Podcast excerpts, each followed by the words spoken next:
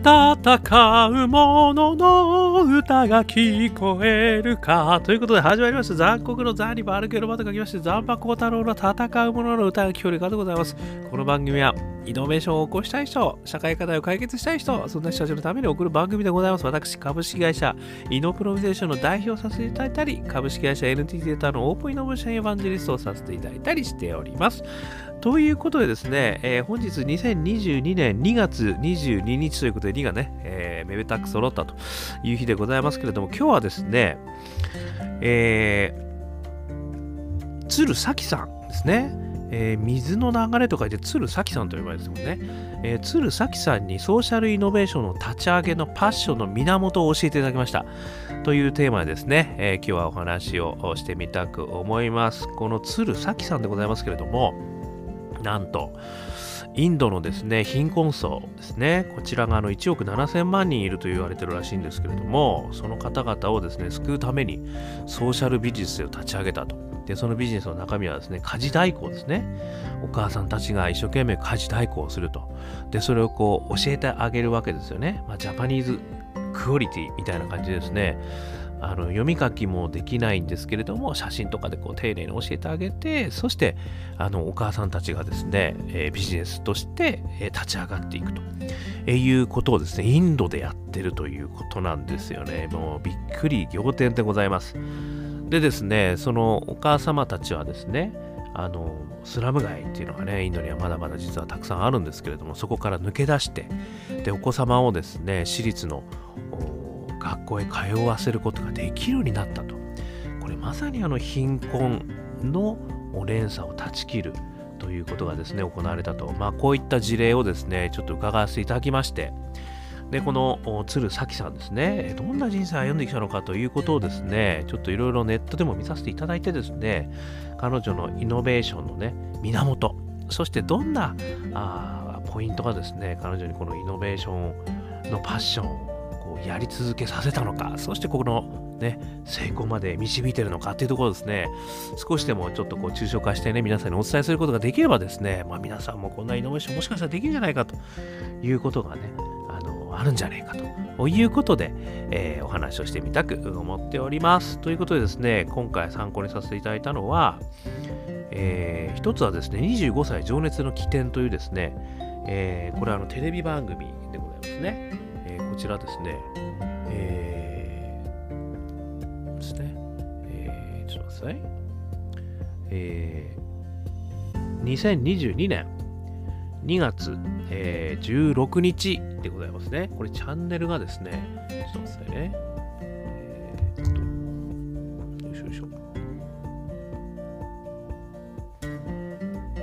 テレビ朝日さんでございますね。テレビ朝日さんでございます。えー、ということでね、えー、情熱の起点、えー、もしよかったら、これは多分ホームページですね、あるんじゃないかと思いますので、見ていただければと思いますし、あとはですね、あの、ウェブですね、え、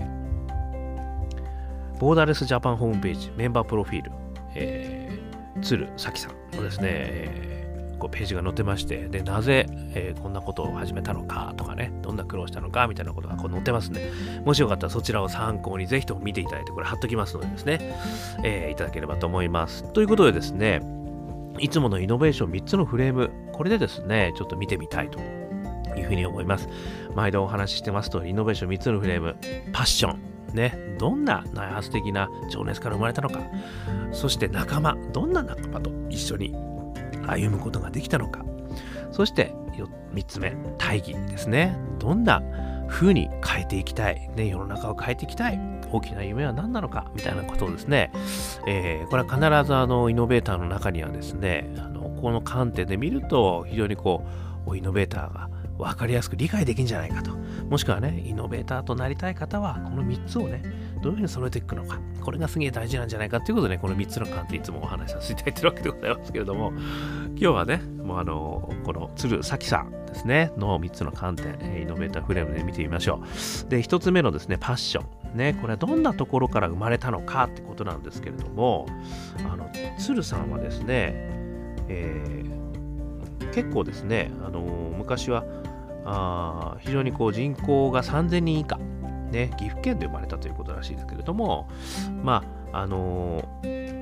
結構ね、その小学生の時にね、バカにされたことをきっかけにですね、猛勉強したというようなね、あのことをやられてたということでですね、ここの辺はですね、あの私いつもパッションのね4証言のお話してますけれどもポジティブネガティブの軸とそしてオープンクローズ、ね、内向き外向きの軸で言うとですねこれはあのある意味負けるもんかパッションなんで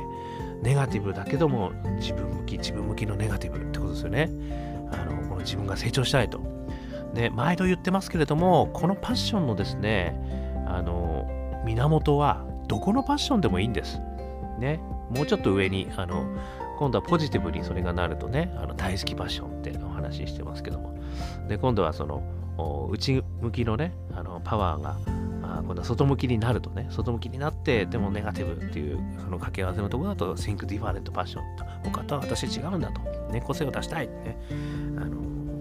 この間はね平野歩夢さんもここだみたいなことを私勝手に言ってましたけど、まあ、そんな感じのですね、えー、パッションのこう分析があるわけですけれども内向きですね。だからこう負けるもんかと自分の成長したいんだと、こんな自分から抜け出したいんだと、そういったパッションでですね、すごく勉強頑張ってたってことみたいですね。ところがですね、ここからですね、あのとあるきっかけでインドを訪れたと。ね、で、まあ、バックパッカーでですね、インド行った時に、あの価値観がですね、ガラリと変われたと。まあ、それがある意味ですね、あの貧困層の方々とね、えー、出会ったということだったらしいんですね。で、もうね、10回以上インドにね、行ったと。まあ、インドがすごい好きだったんですね。エネルギッシュで人懐っこいみたいなこと言ってたらしいですけど、でやっぱりその貧困層の子供たちがね、あのでもやっぱりこうなかなか抜け出せないと。でも、頑張ってね、医者になりたいとかね、いうことをやってたということらしかったんですけども、まあそういここがですね、パッションが大きく切り替わったらしいんですね。なので、このインドの行った経験をもとにですね、ある意味ね、インドの貧困問題を解決するってことにですね、パッションが変わっていったということなんで、当初はね、えー、自己成長のため、小さい頃からね、あの、もう負けられ、負けたくないと、ね、自分は、あの、他には負けないんだっていうね、あの、非常に強いパッション、自己成長パッションをね、やられてたんですけど、実はインド行った時から、その子供たちを助けたいと、ね、貧困から抜け出すようなお手伝いができないのかというパッション。これはあのさっきのね、えっ、ー、と、ネガティブ、ポジティブ、それからクローズオープンで言うと、右上なんですね。ポジティブであり、かつ、外向けなので、利他の精神ですね。インドの貧困の方々を、子供たちを助けたい。で自己成長のパッションからですね、その利他パッションにですね、これ移行してったっていう事例なんですよね、こう情熱が。これはですね、あのまさにいろんな形でですね、こう情熱の源は変わっていくんですよね。で、このある意味それをあの捕まえるかどうかってこともですね、これまさにセレンディプティっていう話もしてましたけれども、このインドにまず行くかどうかっていう話ですよね。でね、インドに行って、その貧困の方々を見てどう思うかですよね。そしてそこに人生をかけられるというほどのあの経験ができるかどうかっていうところがですね、あの非常にこう、ある意味ね、セレンディピティですよね。まあ、偶然がね、引き寄せたものではありますけれども、やっぱりこう求め続けたね、情熱があったからこそ、それを拾いたいと。いうふうに思ったっていうことだと思うんですよね。なので、この情熱の源はね、あの変わっていくことがあるよと。人生ねやっていくことで。でそれ変わっていくことは全く OK なんですよってことをねここからねまた学べたなっていうふうにあの思いました。それが1つ目でございますね。それから仲間ね2つ目の仲間なんですけれどもこちらですねどうも最初はですねあの大学1年休学してねインドの NGO ね、ボランティアやってみたと。でもね、なかなかここではですね、あのうまくいかないなと、大きな成果を立つことができないなというふうにね、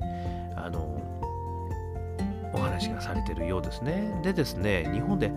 その修行のためね、就職しようということでですね、就職したらしいんですよね。で、その就職したところでですね、あの非常にこう、一生懸命やられてね、あの充実した社会人生活だったんですけれどもあのここでねまた出会いがあったんですねなんかインドネシアでソーシャルビジネスを行うですね、ところにインターンで参画したときに、そこの創業者の方が70代でね、社会課題に取り組んでいたと、えー、いうことでね、あの、初めはたった一人で事業を始めたんだよと、本気で問題解決したいならまず動くことっていうアドバイスをいただいて、ここでね、ハッとしたっていうことらしいんですよね。でですね、あの、やっぱり自分が日本で修行しててもね、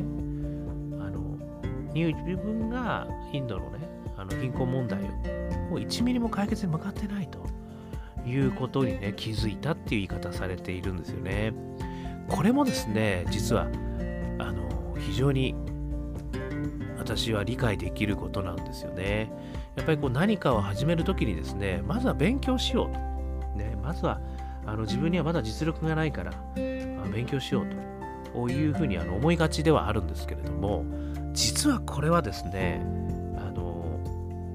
現場に行くっていうのが一番大事だったりするんですよね。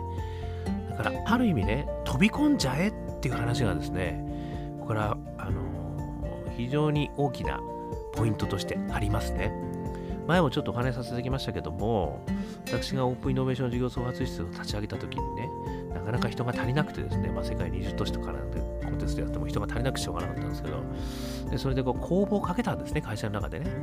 でこう若手の方々とね飲みに行ったりすると行きますよと。私も本当にねそういうことやりたいですと。新しいビジネス立ち上げたいです。よっしゃ来いやっつって公募出たぜっつって、ね、0人みたいな。こういうことがね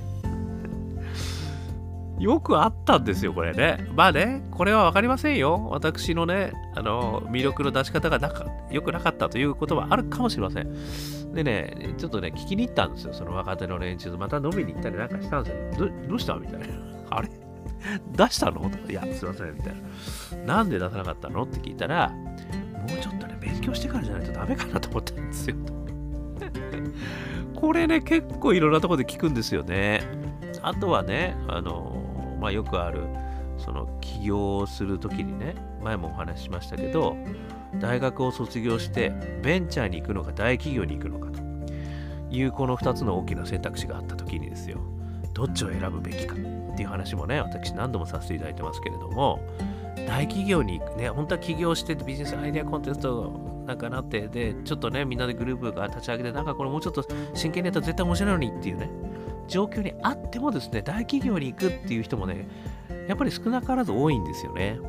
でその理由を聞いてみると、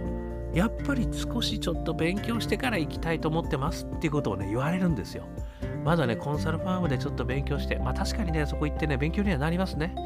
で、そこで2年間でね、あのまた立ち上げるんです。あ、それもね、あるっちゃある。あるし、そういうやり方でね、成功してる人もたくさんあの知ってます。で、ただですね、私が思うに、飛び込めというふうに思ってしまうところもあるんですよね。まあこれは正解かどうかは分かりません。ただですね、やっぱりこう大企業に行っちゃうとですね、その大企業の中にどんどんどんどんこうね、パッションが吸い取られていくと。まあその吸い取られてそっちにね、パッションが移ってきゃ、それはそれでもいいんですけどね。全然悪いことじゃないし。ただなんだかね、ちょっと俺って本当にこんなことやりたいんだっけみたいなね、状態になることもあるわけですよ。まあまあね。いや、その時にはね、あの勉強してからとかいうよりはねもう行っちゃうってことなんですよね行っちゃうねよく海外にねあの飛び込んじまいましたっていう人もいますよね全く英語を話せない中で飛び込んじゃいましたとかってねよく成功してる話のね、あの方もよく聞きますよね。まあ、成功した人の話だから美しいのかもしれませんけどね、まあ、失敗してる人もうぞうぞうもたくさんいるんだと思いますよ。だからね、安易にそちらをおすすめとは言えないんですが、でもですね、まあやっぱりね、この勉強し、ちょっと勉強してからっていうことよりも飛び込んじゃう。これがね、私はね、やっぱり本当、まあそこでね、失敗したとしてもですよ、その学びもすごく大きいんですよね。だ直接的に学べるんで、そうすると。自分のパッションがね、出口がもう抑えきれなくて、そこにブワー行って、で、全然ダメだった。やっぱダメだった。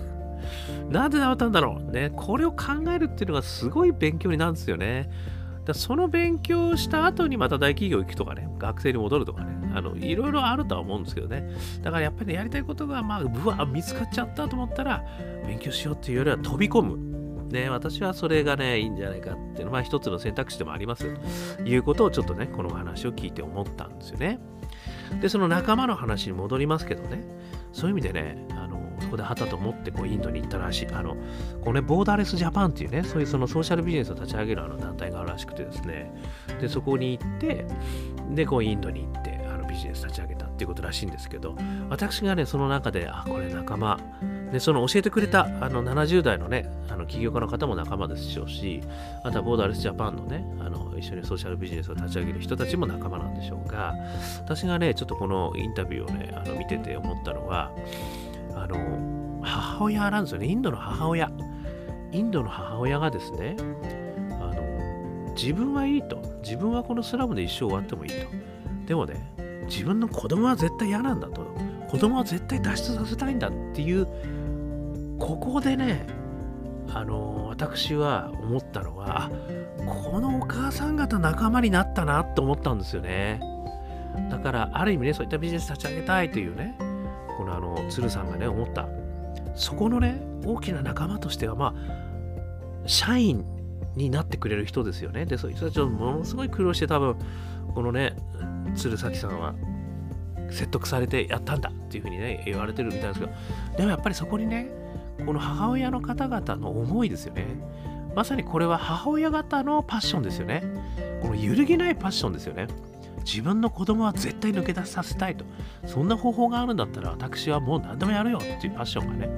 おそらくあったんじゃないかと。で、そのパッションと、おそらくこの鶴さんのね、やりたいこと、これがね、ものすごい共鳴して、で、これが立ち上がったんじゃないこれはね、私の勝手な想像です。ね、なので、あの、すいません。でもね、私はなんかここにね、ものすごい感じるものがあったんですよね。なので、私がこう仲間と思ったのは、やっぱりね、インドの母親ですね。インドの抜け出そうと思ってる母親の方。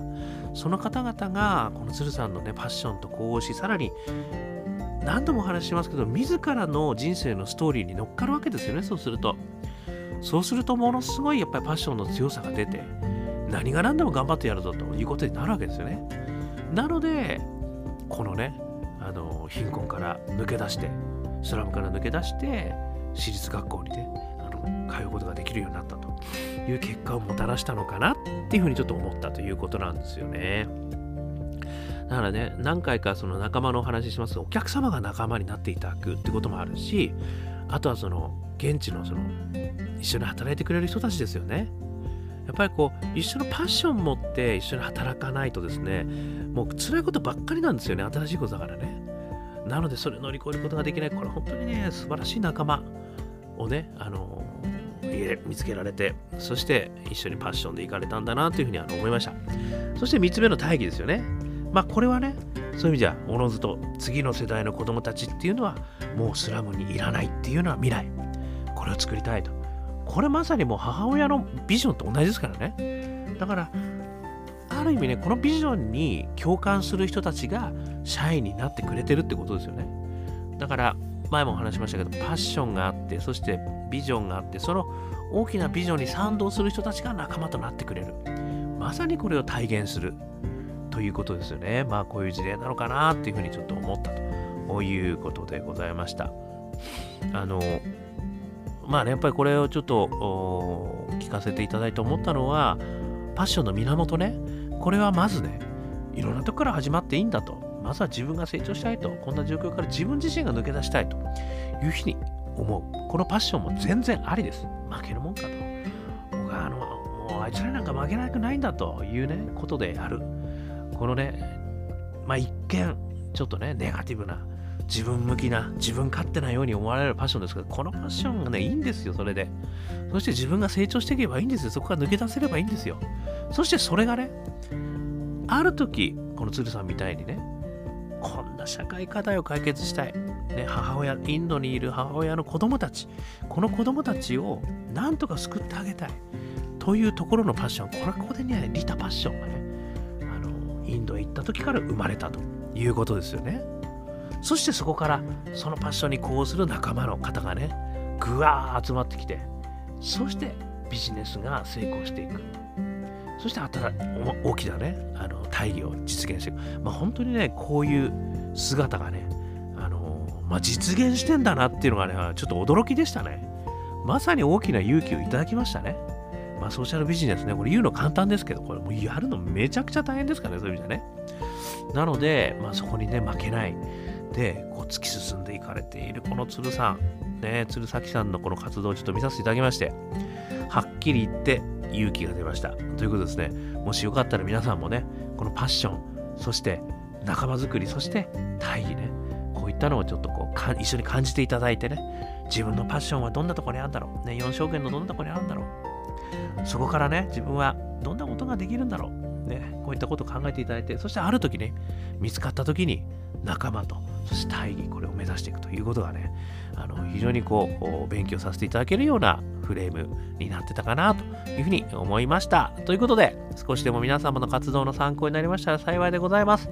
えー、こちらね、参考、さっきもお話しましたけど、25歳、情熱の規定、